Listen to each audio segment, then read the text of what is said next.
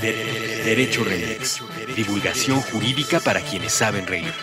Con Gonzalo Sánchez de Tagle, Ixchel Cisneros y Miguel Pulido. Todos los lunes a las 9 pm a través de Puentes.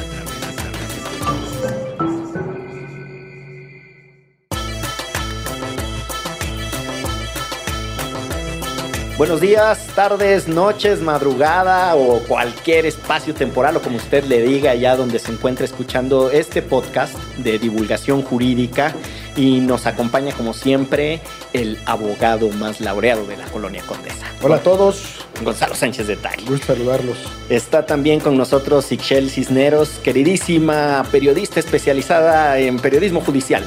Eh, hola, ¿cómo les va? No lo creo, pero bien. Eh, ¿Podemos decir que eres una periodista con profundos intereses en los asuntos públicos? Me parece, eso, eso me parece todavía mejor. Eh, ¿Cuál es tu trayectoria, Ixchel? Porque creo que también es importante que el público aquí te conozca. Tú eh, estudiaste periodismo, eres licenciada en, en, periodismo. ¿Cómo está la cosa? Sí, fíjate, estudié la licenciatura en periodismo y la maestría también en periodismo y políticas públicas en el CIDE, una cosa bien padrísima. Justo tuvimos periodismo legal, fíjense. Así que medio les entiendo, no crean que me agarran tan así, tan en pañales, ahí medio entiendo sus cosas pero trabajé 14 años en medios de comunicación, que van desde el periódico Reforma, pasando por la televisión en un programa en MBS, hasta la revista Quién, eh, donde hice de todo y para todos. Pues muy bien, como pueden apreciar, queridos escuchas, eh, haremos un programa también para que nuestro querido Gonzalo Sánchez de Tagle nos explique su trayectoria una vez hablamos aquí de quienes teníamos antecedentes dando clases y dijo, pues yo también soy profesor. Sí, es que aquí lo discriminan a uno. pues muy bien, oigan, miren, déjenme les cuento una cosa que me encontré por ahí en el internet, como le dicen ahora, y que dará preámbulo a poder presentar a nuestra invitada especial del día de hoy y a presentarles el tema del que vamos a, tratar. Resulta que un escritor publicó un reportaje en noviembre del 2015 en la revista estadounidense The Atlantic, que no merece ni requiere ninguna presentación porque es muy conocida. La pieza llevaba por nombre If You Are Not Paranoid, You Are Crazy. Y eh, una traducción silvestre, si me la permiten, sería algo como si no estás paranoide, estás loco. Eh, la espléndida entrega de Kieran en realidad narra una serie de sucesos que él fue describiendo eh, como eh, las búsquedas de Internet no eran lo único que eh, su teléfono iba acumulando de información personalísima. Y por ejemplo, a él le llama muchísimo la atención cómo eh, las redes sociales como Facebook, etcétera, ustedes saben que tienen esta cosa, el clásico de tú podrías conocer a Perico de los Palotes o podrías conocer a Juana de las Pitayas, ¿no? Contáctalo.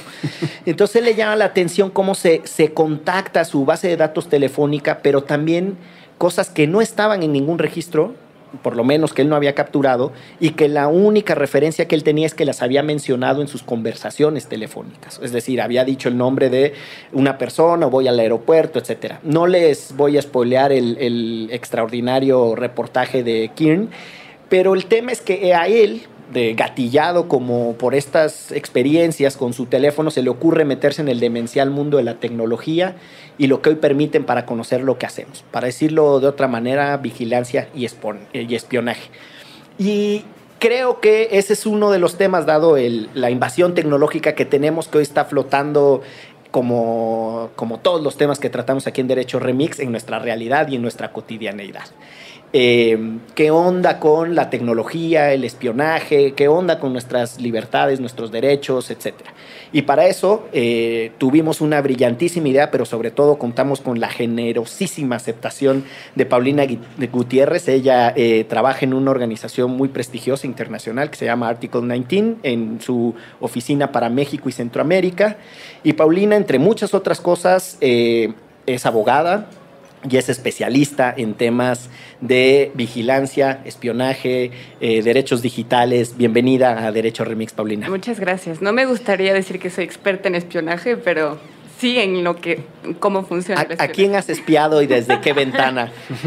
No, bueno, pero ahorita todos espiamos a todo el mundo, ¿no? O sea, es como ya algo que hacemos per se en, en la noche antes de dormirte y te pones a ver Facebook o Instagram y te pones a espiar al otro. Bueno, ese es un planteamiento muy interesante, Paulina. Ustedes, desde, desde la lógica de su trabajo, por ejemplo, ¿cómo distinguen o qué da paso a distinguir la curiosidad, la observación legítima de algo que ya es vigilancia ilegal, espionaje, etcétera? Y esto, ¿qué implicaciones tiene para los derechos de la raza, ¿no? Para las personas. Sí, muchas gracias. Bueno, qué bueno que mencionas el famoso stalkeo que hacemos en redes sociales, porque creo que una de las frases más comunes que escuchamos cuando la gente habla de tecnología, internet, entre muchas otras cosas, es que, bueno, ya cedimos nuestra privacidad ya. al usar la tecnología, ¿no? Ya compramos un celular, ya creamos nuestra cuenta en Facebook, en Twitter, en las redes sociales y creemos que nuestra privacidad ya fue entregada a un ente que no conocemos cómo funciona. Y creo que más bien desde el enfoque de derechos humanos, tecnología, Internet, pues tiene que ver que no tenemos por qué renunciar a esa privacidad. Y eh, de ahí partiría para decir que la vigilancia como tal, si bien se ha escuchado últimamente mucho como esto del gobierno espía o como el espionaje puede ser ilegal o tenemos eh, indicios de que ha habido una vigilancia ilegal por parte del gobierno mexicano, eh, tiene que ver con muchas cosas que acaban de revelarse recientemente. ¿No? Y es algo que hicimos en conjunto con eh, la Red en Defensa de los Derechos Digitales, una organización también dedicada a la defensa de los derechos humanos en el entorno digital, eh, y SocialTIC.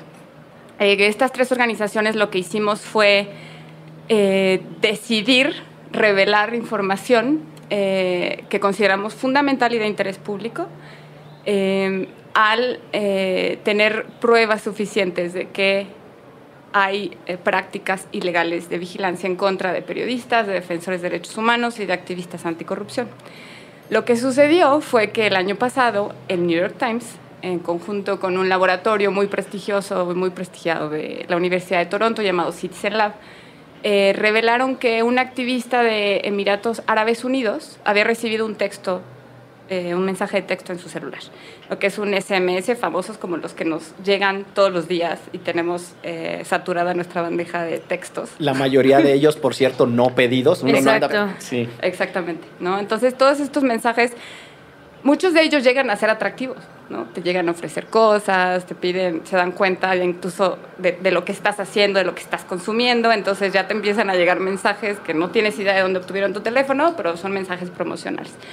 Pues a este activista en Emiratos Árabes Unidos le llegó un mensaje eh, que decía, eh, hay revelaciones de nuevos, eh, nuevas personas torturadas.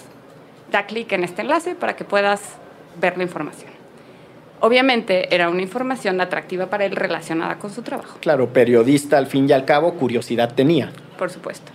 Y lo que hizo Citizen Lab fue, a ver, tenemos que analizar de dónde viene este enlace. ¿no? O sea, él lo publicó, se contactó con Citizen Lab y dijo, ok, lo que nosotros podemos confirmar y verificar es que el enlace que está contenido en este mensaje de texto no es verídico, por así decirlo, y lo que hace es instalar un software en el celular de la persona. Y ese software es denominado Pegasus, que es un famoso, eh, el famoso nombre que ha estado rondando eh, por muchos medios en el propio informe que, que, las organizaciones sacamos. Pegasus es el nombre que se le da a un software específico que al instalarse en tu celular tiene control total. Puede conocer con quién estás hablando, puede ver todas tus fotos, puede saber de dónde a dónde eh, te has movido, o sea, con qué personas has visitado, puede activar tu micrófono, puede activar tu cámara, puede tomar control total. O sea, no solo es el tradicional eh, pinchazo en el que se escuchan tus conversaciones, tus llamadas, se meten a tu teléfono, conocen todo lo que trae en la barriga tu teléfono, pero además tu agenda, todo todo. Que para un periodista su agenda. No, y espera, no es nada más la agenda. O sea, tú tienes fuentes con las Claro. O sea, no es nada más el riesgo que hay de que tú, como una persona que ya se instala un software y tienen control total y acceden a toda tu información, sino con las personas que tú hablas. Claro.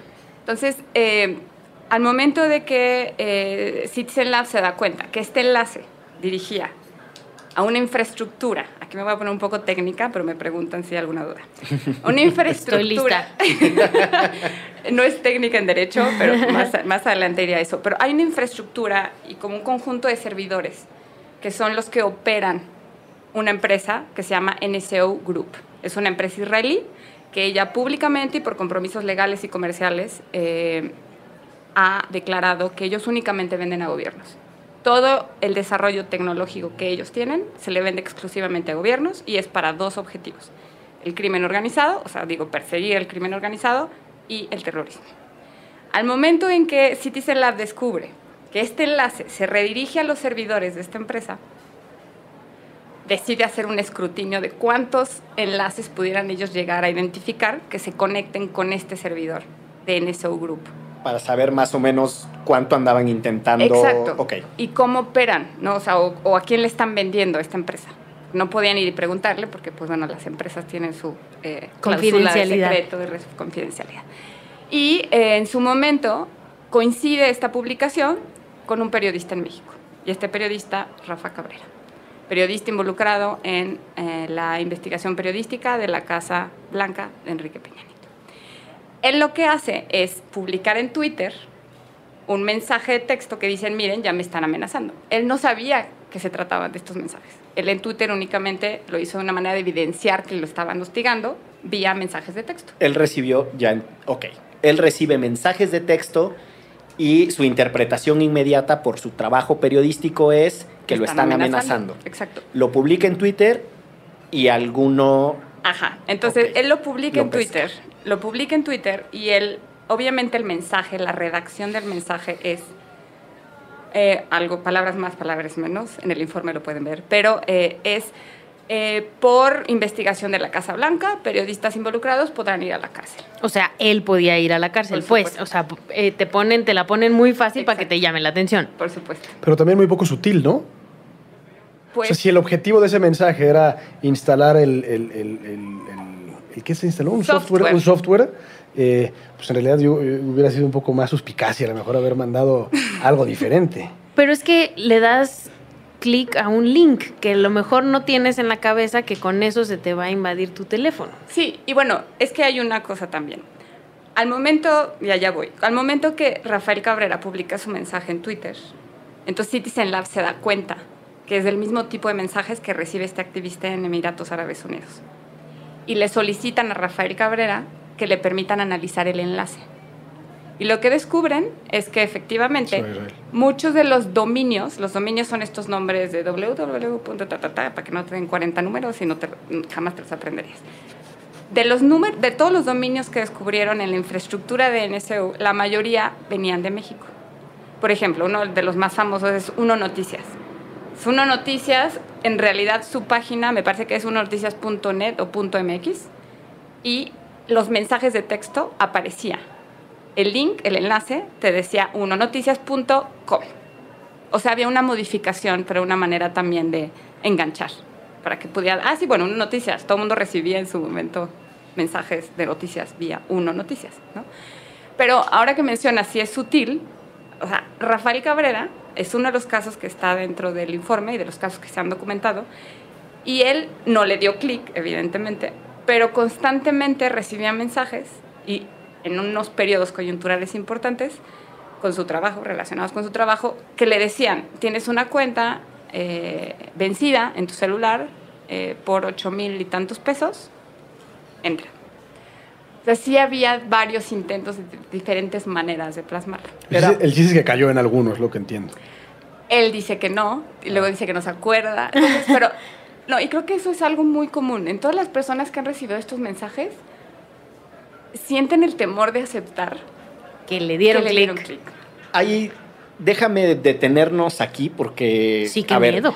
Esta no es una película de James Bond. Este, Rafael Cabrera no es un personaje de la mitología. eh, Podría ser. sí, de los hermanos Almada, no es un, no es un vaquero que anda suelto, es un periodista querido, amigo de muchos de nosotros. Eh, pero, a ver, son, son muchas cosas. Es, hay toda una industria de la tecnología que se dedica específicamente a desarrollar métodos, formas para vigilarnos, espiarnos, invadirnos, saber qué onda con las vidas de las personas. O sea, esa es una industria que me imagino debe ser gigantesca. Sí. Segundo, eh, hay quienes han contratado esta tecnología, gobiernos, o sea, es un subsegmento de esa gran industria, y las experiencias que tú nos cuentas tienen que ver con eh, un software muy específico que teóricamente solo se vende a gobiernos, o por lo menos es lo que reconoce públicamente esta empresa, y que ya está documentado que ha sido utilizado no sabemos, porque aquí está esto que ya nos cuentas, de que si el miedo a reconocer que fuiste infectado, etcétera, pero por lo menos sabemos que ha sido utilizado para intentar. Eso sí lo sabemos. Así es. Y los alcances de esta tecnología es la que describes. Es un software que en realidad toma control de tu teléfono y prácticamente eh, te destripa todo lo que tienes ahí para que lo conozcan, el que sea que te haya pinchado el teléfono, absolutamente todo. Si el niño de Ixchel está jugando con el teléfono y le activan la cámara, va a, videogra va a videograbar el rostro del niño. ¿Estoy entendiendo bien? Así es. Eh, es, vamos, lo que quiero, lo que quiero digerir y compartir con eh, quienes escuchan este podcast es la dimensión de lo que estamos hablando. Es, no es una práctica invasiva de espionaje a alguien que está, como en las películas, con un micrófono de largo alcance tratando de oír, eh, ¿no? Por ejemplo, si alguien estuviera tratando de escuchar este programa para revelarlo en primicia en la industria de la piratería, este, no es eso de lo que estamos hablando. Es una cosa mucho más invasiva. Querido Gonzalo. Sí, yo tengo una duda que eh, estos israelíes, ¿es correcto el gentilicio? ¿Israelíes? Sí. Estos israelíes, eh, en realidad lo que hacen es vender este sistema de espionaje, para decirlo en pocas palabras. Y ya depende de un gobierno o a quien se lo haya vendido la utilización que se le da. Entonces, un poco los israelíes, y creo que es buena la referencia, le pueden hacer a la Poncio Pilatos, si pues yo te lo vendí y ya como luces depende de ti, o por ejemplo los mensajes salen de los servidores de ellos allá en el Medio Oriente. Ok, lo que hace la empresa es vender licencias para el uso de su software. Quienes envían los mensajes son las entidades que lo estén, que lo hayan adquirido y, y estén haciendo uso de él. Ok. Lo que sucede es que al momento que tienen la licencia, se activa toda su infraestructura para que funcionen correctamente. Pero entonces ellos bien pueden hacerle a Poncio Pilatos. Por supuesto. ellos lo que han dicho es que ellos únicamente le venden a gobiernos democráticos. es una categoría muy amplia. Exacto. Eh, han dicho que ellos sí tienen su cláusula, donde obviamente tienen que respetar que únicamente es para perseguir delitos, crimen organizado o eh, terrorismo. Em, pero también se han negado a responder. Digo, esta no es la primera vez que se habla de una empresa que comercializa este tipo de productos. En su momento, también hace dos años, se publicó eh, casos de esta empresa italiana llamada Hacking Team. Hacking Team también habló de que, bueno, pues nosotros vendemos únicamente para que se... O sea, digo, sí, es muy fácil para ellos desentenderse de la manera en que un gobierno está haciendo uso de ese tipo de tecnología. Entonces ahí viene la otra parte, ¿no? Así, además de la complejidad que, tiene todo esto, es que una sola infección le cuesta al gobierno México, bueno, al gobierno, al gobierno que lo adquiera, 77 mil dólares en promedio. Una infección de, estas que describes de Pegasus en un celular. O sea, un mensajito. Darle un clic al. El mensaje no, únicamente si le das clic. Ok. O sea, si le das clic, el costo es 77 mil dólares en promedio, lo que cuesta. Entonces, ahora voy a entrar un poco con lo que revelamos eh, recientemente. Lo que sucede después de que eh, Rafael Cabrera se pone en contacto con Citizen Lab es, eh, pues las organizaciones nos pusimos en alerta, empezamos a contactarnos con nuestras, nuestros aliados, a darles recomendaciones de seguridad y lo importante también es que esto trascendió incluso a Apple, porque esta o sea, lo que, hace, lo que hace este software es que se aprovecha de unas vulnerabilidades en el software de iPhone. Y lo que Apple hizo fue actualizamos, ¿no? Cubrimos los parches y fue en un momento caótico que todos tuvimos que actualizar. Espero que lo hayan hecho ustedes también, pero bueno, la idea Uf, tengo Android. actualizar el, eh, eh, el sistema operativo. Entonces, lo que sucede en ese momento es que las organizaciones decimos, ok, esto está grave. Si Rafael Cabrera recibe un mensaje de este tipo de infraestructura, etcétera, etcétera, seguramente hay más casos. Y si los... Y tan, tan, tan. Exacto. Entonces, lo que hicimos fue empezar a acercarnos a muchas personas, a periodistas, etcétera, y preguntar en corto, oye, de pura casualidad has recibido un mensaje como estos, y así empezaron a llegar casos. Eh, y tuvimos que hacer una alianza con Citizen Lab, porque Citizen Lab son los que tienen la pericia técnica. Ellos fueron los que pudieran confirmar técnicamente que esos enlaces redirigían a la infraestructura de NSO. O sea, esto sí es el mundo de James Bond. Sí. O sea, el espionaje requiere también de una sofisticación tecnológica Por para supuesto. descubrir que por lo menos se intentó, etcétera, etcétera. O sea, estamos hablando de un, un mundo en donde es los geeks contra los geeks. Así es. Bueno, muy bien. Continúa Y, con, tu, eh, con tu historia. Y eh, lo que sucede en ese momento es que empezamos a enviar los mensajes, los enlaces a, a Citizen Lab y nosotros íbamos recibiendo las confirmaciones. Eh, y a la vez lo que hicimos fue ir documentando la coyuntura en la que las personas estaban trabajando, cubriendo, etcétera, para ver si encontramos una relación entre la fecha de la recepción de los mensajes con el trabajo que estaban realizando en ese momento. Y casualmente hay coincidencias, ¿no? Digo, no coincidencias, pero más bien hay, un, hay una...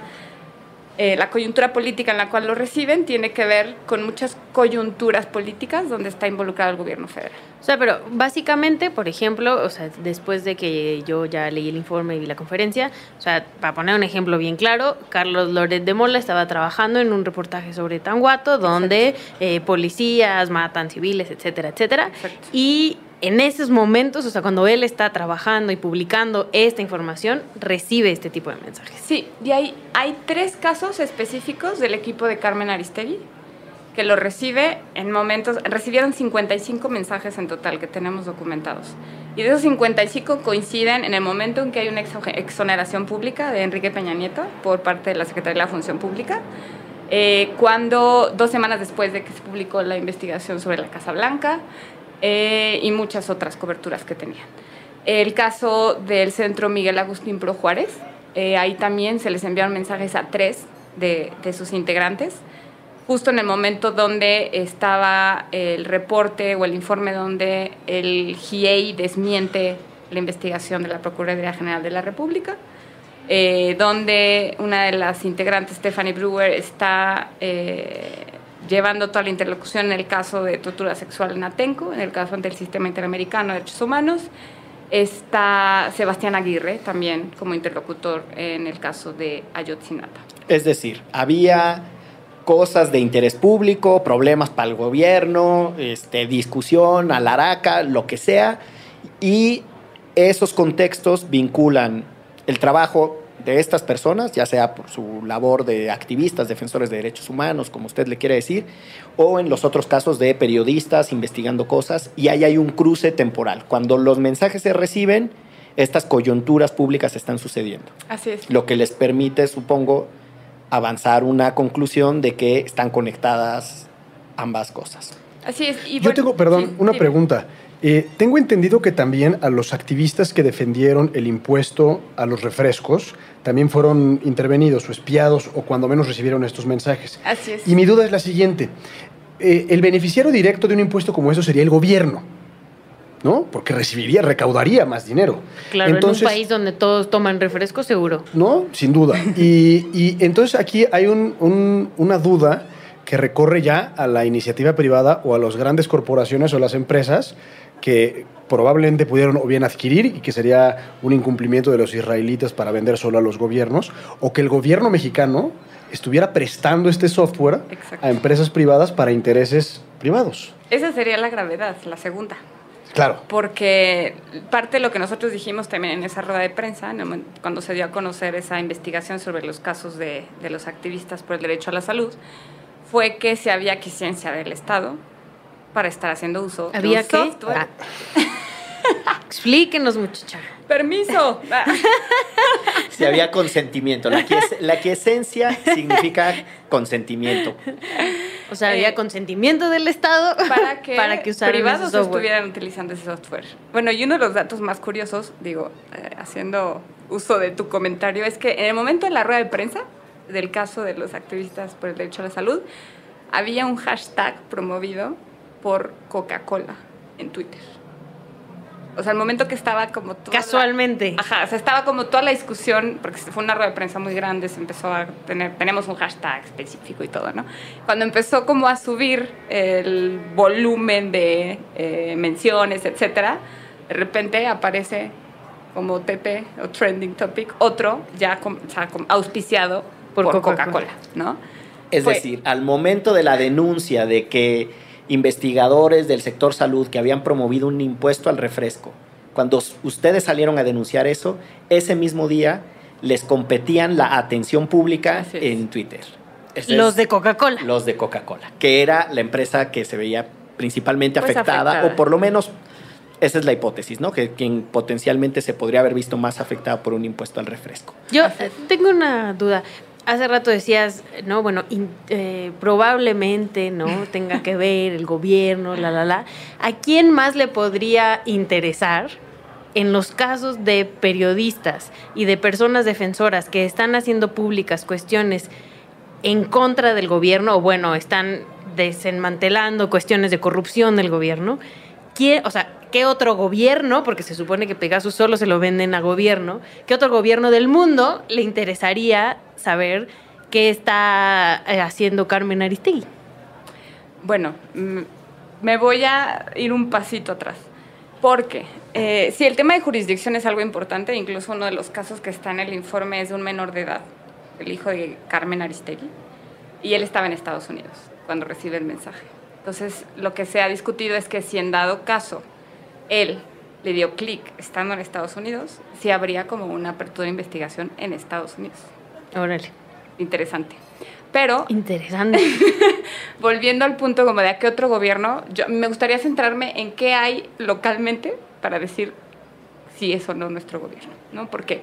Porque parte de lo que está también en este informe... ah, porque nuestro gobierno dice que no. Él dice que no, pero el informe y mucha información que se ha circulado desde hace dos años revela contratos. O sea, contratos que ha celebrado la Sedena, la Procuraduría General de la República, con los intermediarios que comercializan la infraestructura y los Ya. servicios de NSO. Y hay un propio reconocimiento del gobierno que exacto. adquiere tecnología sofisticada para intervenir, Vigilar. vigilar. espiar, etcétera. Lo que no reconoce es que se haya usado Para estas personas. para estas personas. Sí, no han podido controvertir nada de lo que está aquí.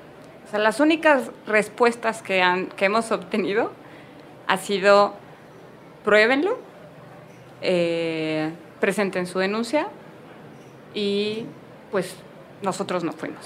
Y gracias por participar. Y más allá de que, que el, que el- el gobierno en realidad ha fracasado rotundamente este sexenio en su capacidad de comunicar cosas, es decir, es un desacierto absoluto contestar eso, por donde se vea, incluso desde un punto de vista de una estrategia de comunicación. Pero puede haber indicios de que no sea el gobierno mexicano y sea el gobierno estadounidense el que está haciendo estas, estas, estas investigaciones o estas, estos espionajes.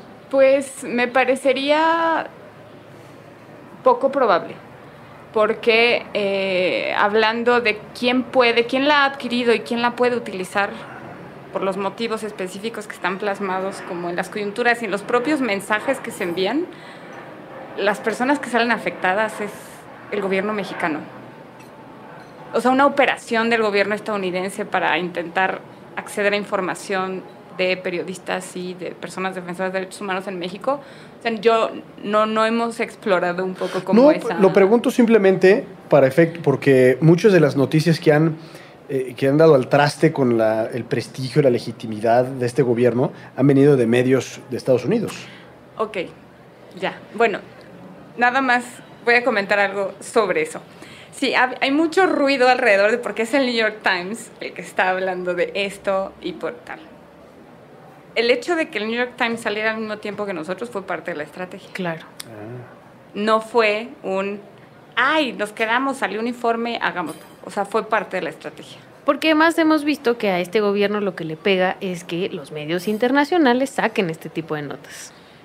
Yo con para hacer un corte aquí con esta presentación que nos hace Paulina, estamos hablando con Paulina Gutiérrez de Artículo 19 en Derecho Remix sobre eh, la capacidad que tiene la tecnología, esa es una descripción de nuestra realidad eh, contemporánea para invadir nuestra intimidad, de eh, los softwares que tienden a comprar los gobiernos o que los gobiernos tienen posibilidad de adquirir, de un escándalo por las acusaciones que hicieron un grupo de defensores y defensoras de derechos humanos, periodistas, activistas, de que habían sido, por lo menos, por decirlo menos, y, habían sido víctimas de intentos de infección de un software altamente invasivo. Eh, esto es Derecho Remix. Eh, volvemos en un instante. De, derecho Remix. Mix. Mix. Mix. Mix. Mix. Mix. Mix. Derecho. Derecho. De, de, de, derecho Remix.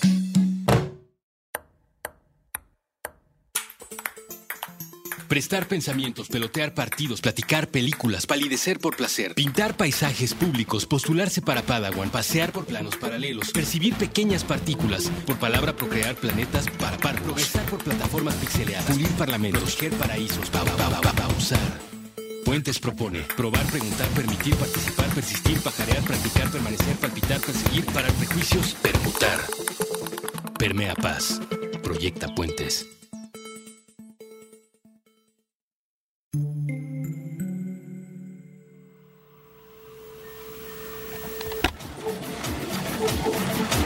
De, de, de derecho remix. Mix.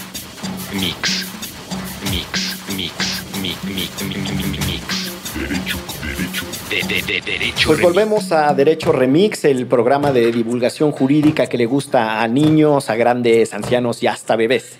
Eh, estamos con Paulina Gutiérrez hablando precisamente de un tema que duele en, en nuestros tiempos, el tema del espionaje usando tecnología, no por otra razón, sino porque todo mundo trae un teléfono en la mano, porque las posibilidades reales de que se intervengan nuestras comunicaciones están ahí. Y eh, bueno, escuchamos una historia que puede parecer a la distancia casi de película de Jason Bourne, así como una cosa muy eh, de ciencia ficción, pero es una realidad. Ahí están esos softwares, los gobiernos los están comprando. Pero hay una disputa si eso es legal o es ilegal. Todo el mundo sabe que todos nos espían, los aparatos. El este, presidente dijo que a él seguramente lo espiaban, El- entonces que había que, pues, si a él lo espiaban, pues mejor había que- cuidar, había que cuidar lo que decíamos uno. Y está, eh, bueno, casi, y así iniciabas tu participación en esta mesa, querida Paulina. Eh, hay casi una aceptación de que perdimos nuestra privacidad, de que la intimidad es una cosa del siglo pasado. eh, y que por tanto tendríamos que simplemente relajarnos y reconocer que la profecía se hizo realidad y que vivimos en el mundo del gran hermano. Eh, ¿Por qué, te, vamos, te- tendremos, es, es cierto esto, tendríamos que ceder a todas estas invasiones? Eh, ¿Qué fue ilegal si es que el gobierno espió a las personas? Cuéntanos. Pues bueno, eh, creo que esa es la parte más escandalosa, la parte legal, aunque es la que a mucha gente no le gusta. eh, No importa, aquí lo explicamos, aquí lo Pero, explicamos. pero sí, porque mira, o sea, uno de los principios básicos de la libertad de expresión es que uno de sus derechos subsidiarios, uno de los derechos que necesita para poder ejercerse es la privacidad. Entonces, en este tipo de casos, cualquier tipo de práctica que tenga por objeto invadir la privacidad de las personas requiere, y más en el uso de tecnología, requiere de una autorización judicial.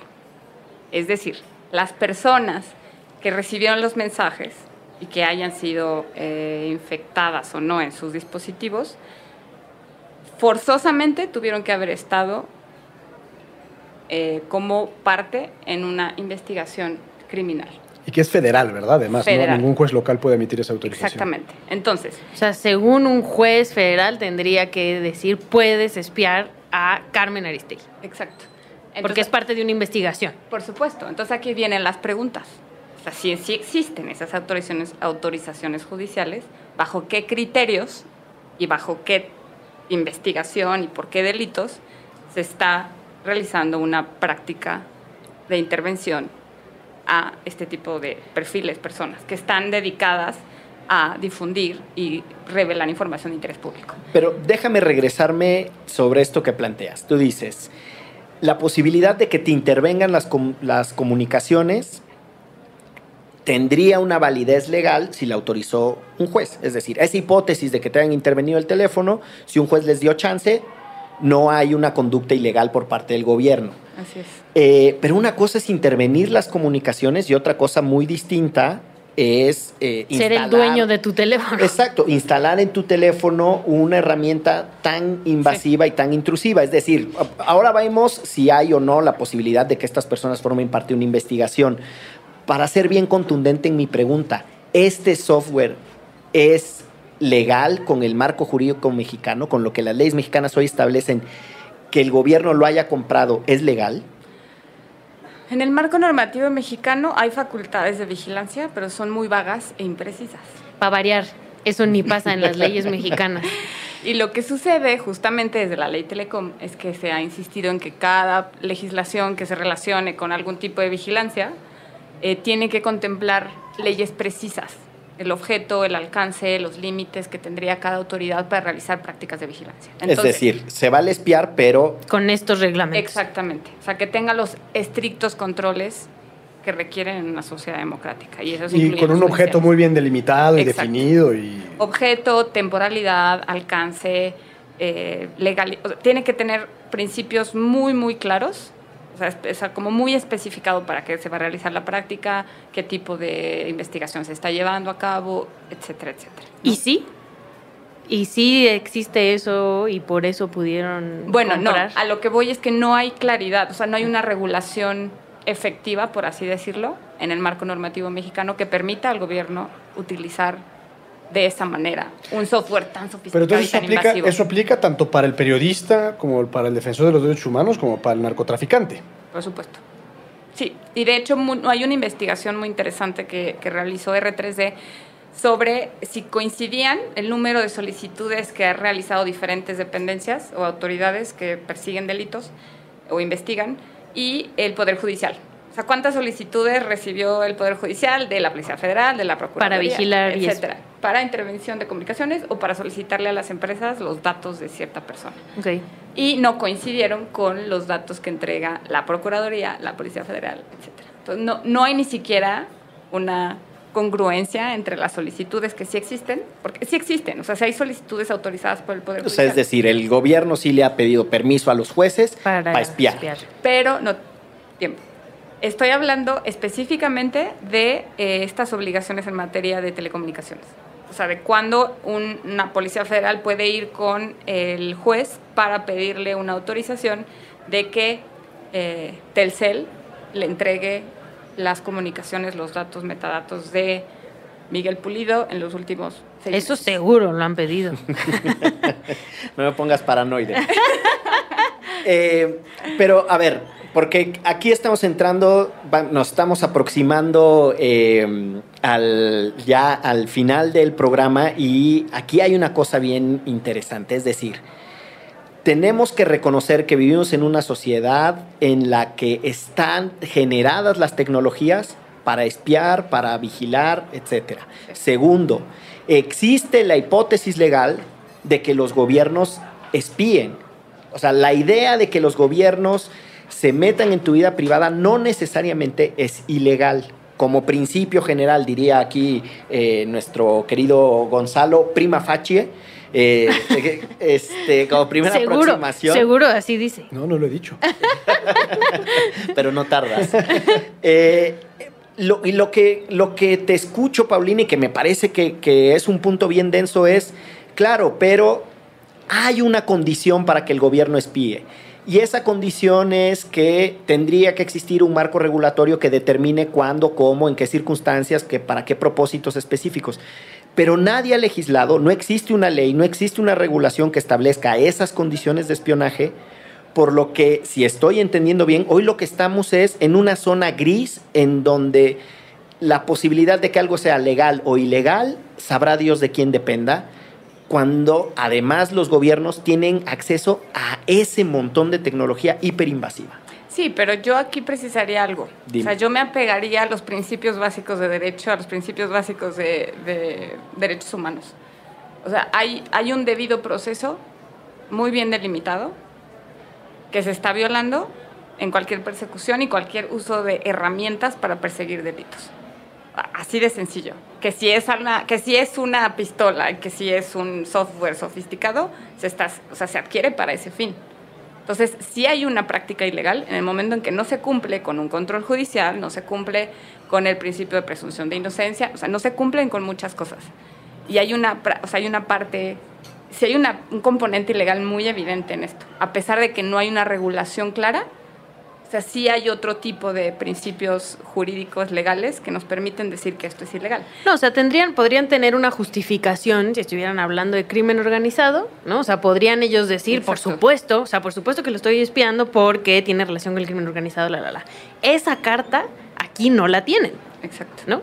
Creo que eso es. Sí, y, y voy a retomar más una cosa que está en el informe, que es este tipo de prácticas en el marco normativo actual en lo que encuadraría son en delitos graves, sí son delitos graves, que es intervención ilegal de comunicaciones privadas, ya está, en el, está como en el Código Penal, y el acceso ilícito a sistemas y equipos de informática. O sea, es, decir, es como un encuadre en el que podríamos entrar en el estado actual del marco normativo. Con lo que hay hoy día, si efectivamente se infectaron los teléfonos de estas personas, se cometieron esos delitos. Da igual si fue el gobierno, bueno, si fue el gobierno con autorización judicial, estaríamos en, un, en otra discusión, pero si fue el gobierno sin autorización judicial, esos tres delitos se cometen. Si fue una empresa, esos tres delitos se cometen. ¿Voy bien? Ojalá no haya sido una empresa. Bueno. Que eso ya nos complejiza más. Eso pone todo mucho más, de manera mucho más delicada. Vamos a hacer un corte para regresar a despedir este, este programa. Ya estoy perdiendo el habla del nervio de que me estén espiando. Guarda su teléfono, pulido. estamos Seguro nos están viendo. Estamos en Derecho Remix. Saludos a quienes nos están escuchando de manera ilegal e ilegítima. A quienes nos escuchan de manera legal, un abrazo. Hola. de, de, de, derecho Remix. Mix. Mix. Mix. Mix. Mix. Mix. Mix. mix. Derecho, derecho. De, de, de derecho remix.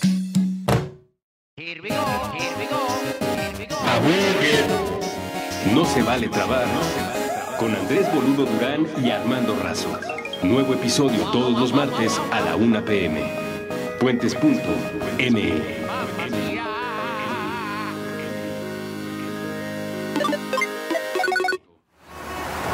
El principio y el final de un puente son relativos dependen de la orilla por donde el viajero inicia el camino y la dirección a donde quiera llegar. Puentes. Boom shakalaka. Faul y cuenta. Con Evaristo Corona y Wookie Williams. Nuevo episodio todos los sábados a las 10 de la mañana. Puentes. Boom shakalaka.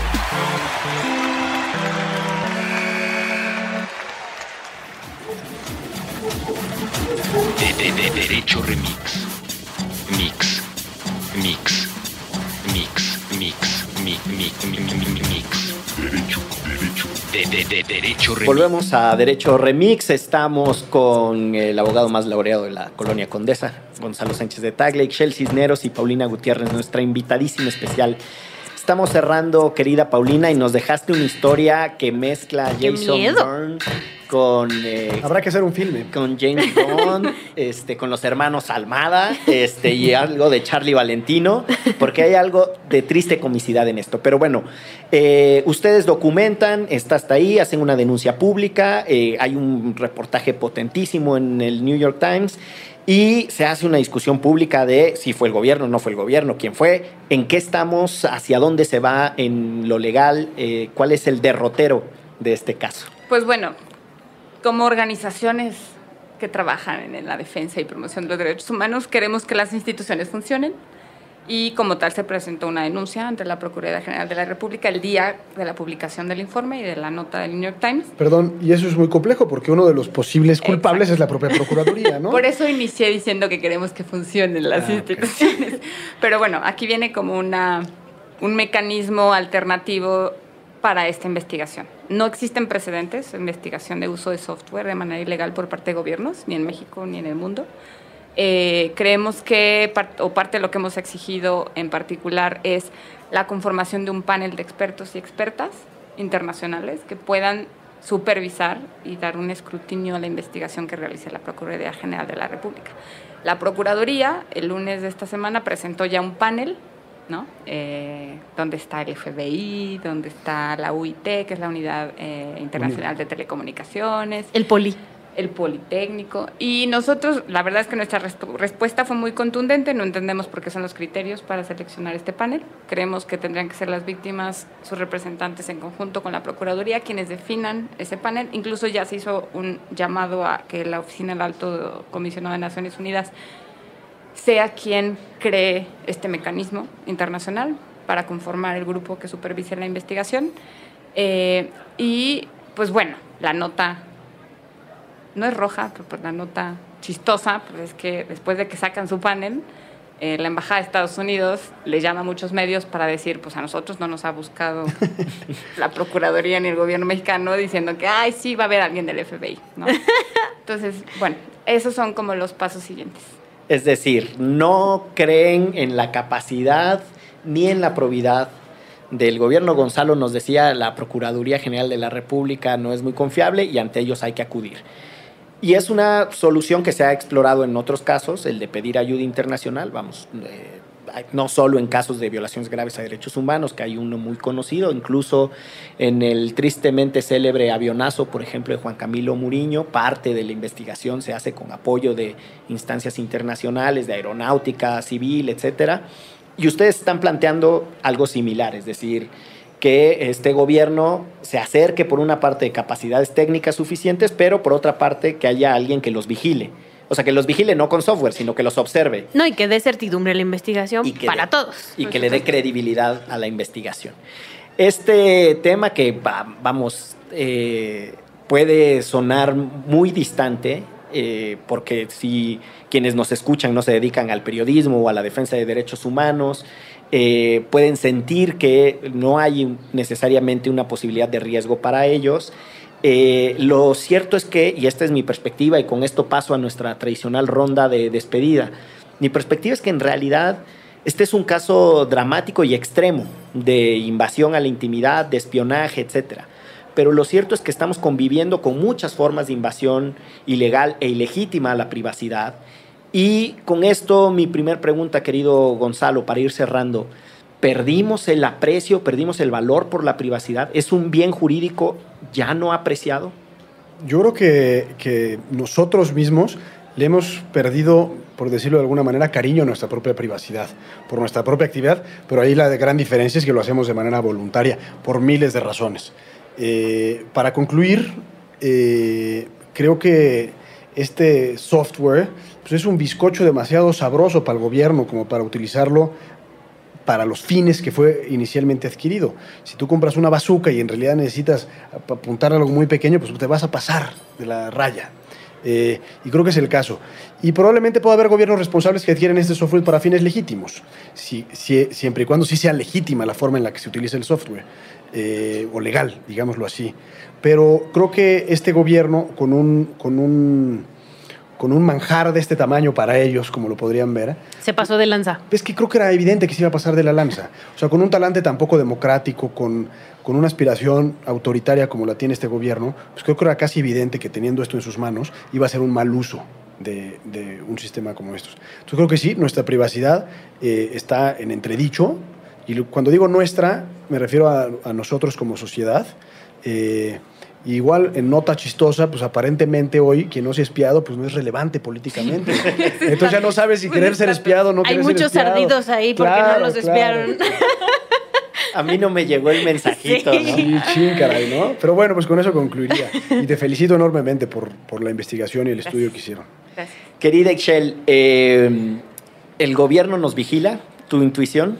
Ah, por supuesto, que nos vigila. Y no solo vigila a periodistas y defensores, ¿no? O sea, también vigila a muchas personas que probablemente pudieran ser aliados o no, o que tienen, o que tenían que haber seguido con ciertas normas que el gobierno le puso y quieren saber si sí las está siguiendo o no las está siguiendo.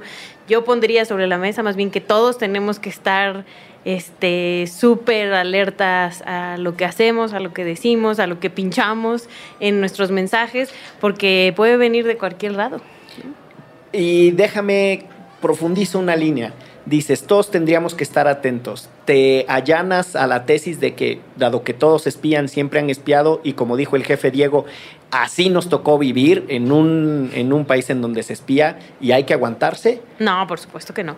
Por supuesto que no. Y justo para eso, eh, sí, no creemos en las instituciones, me queda clarísimo, pero eh, tenemos que exigir que rindan cuentas. O sea, además de todo esto, lo que tenemos que poner sobre la mesa es que además lo hicieron con nuestro dinero y que estos 70 y cuánto era 77 mil dólares 77 mil dólares por infección y de estas son las que conocemos salieron de nuestro bolsillo.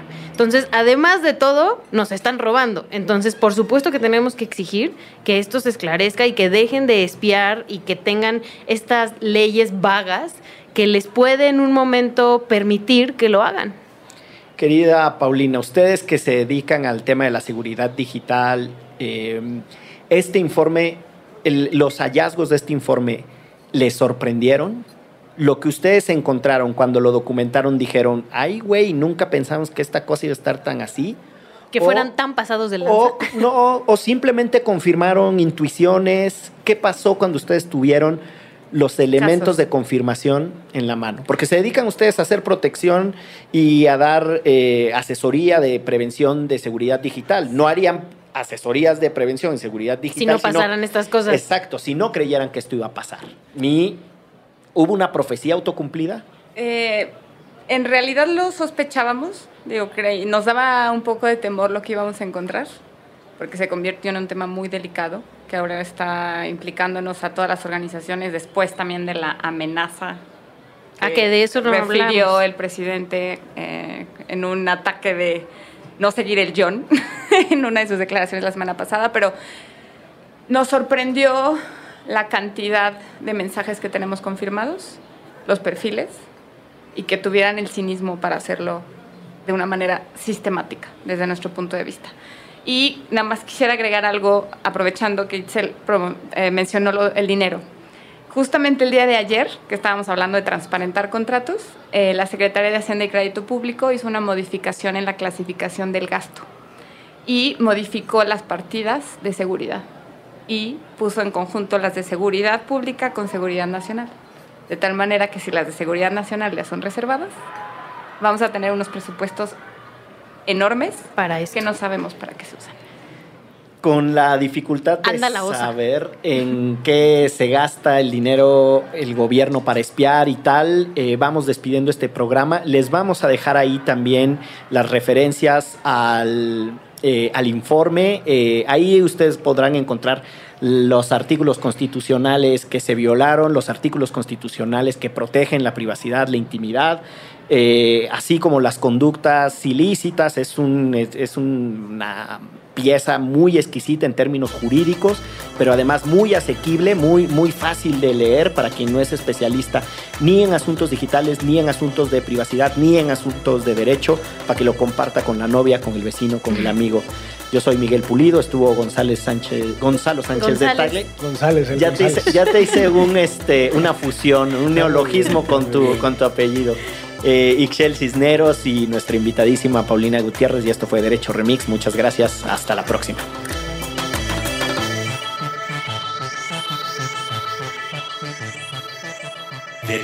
Derecho Remix. Divulgación jurídica para quienes saben reír. Con Gonzalo Sánchez de Tagle, Ixchel Cisneros y Miguel Pulido. Todos los lunes a las 9 pm a través de Puentes.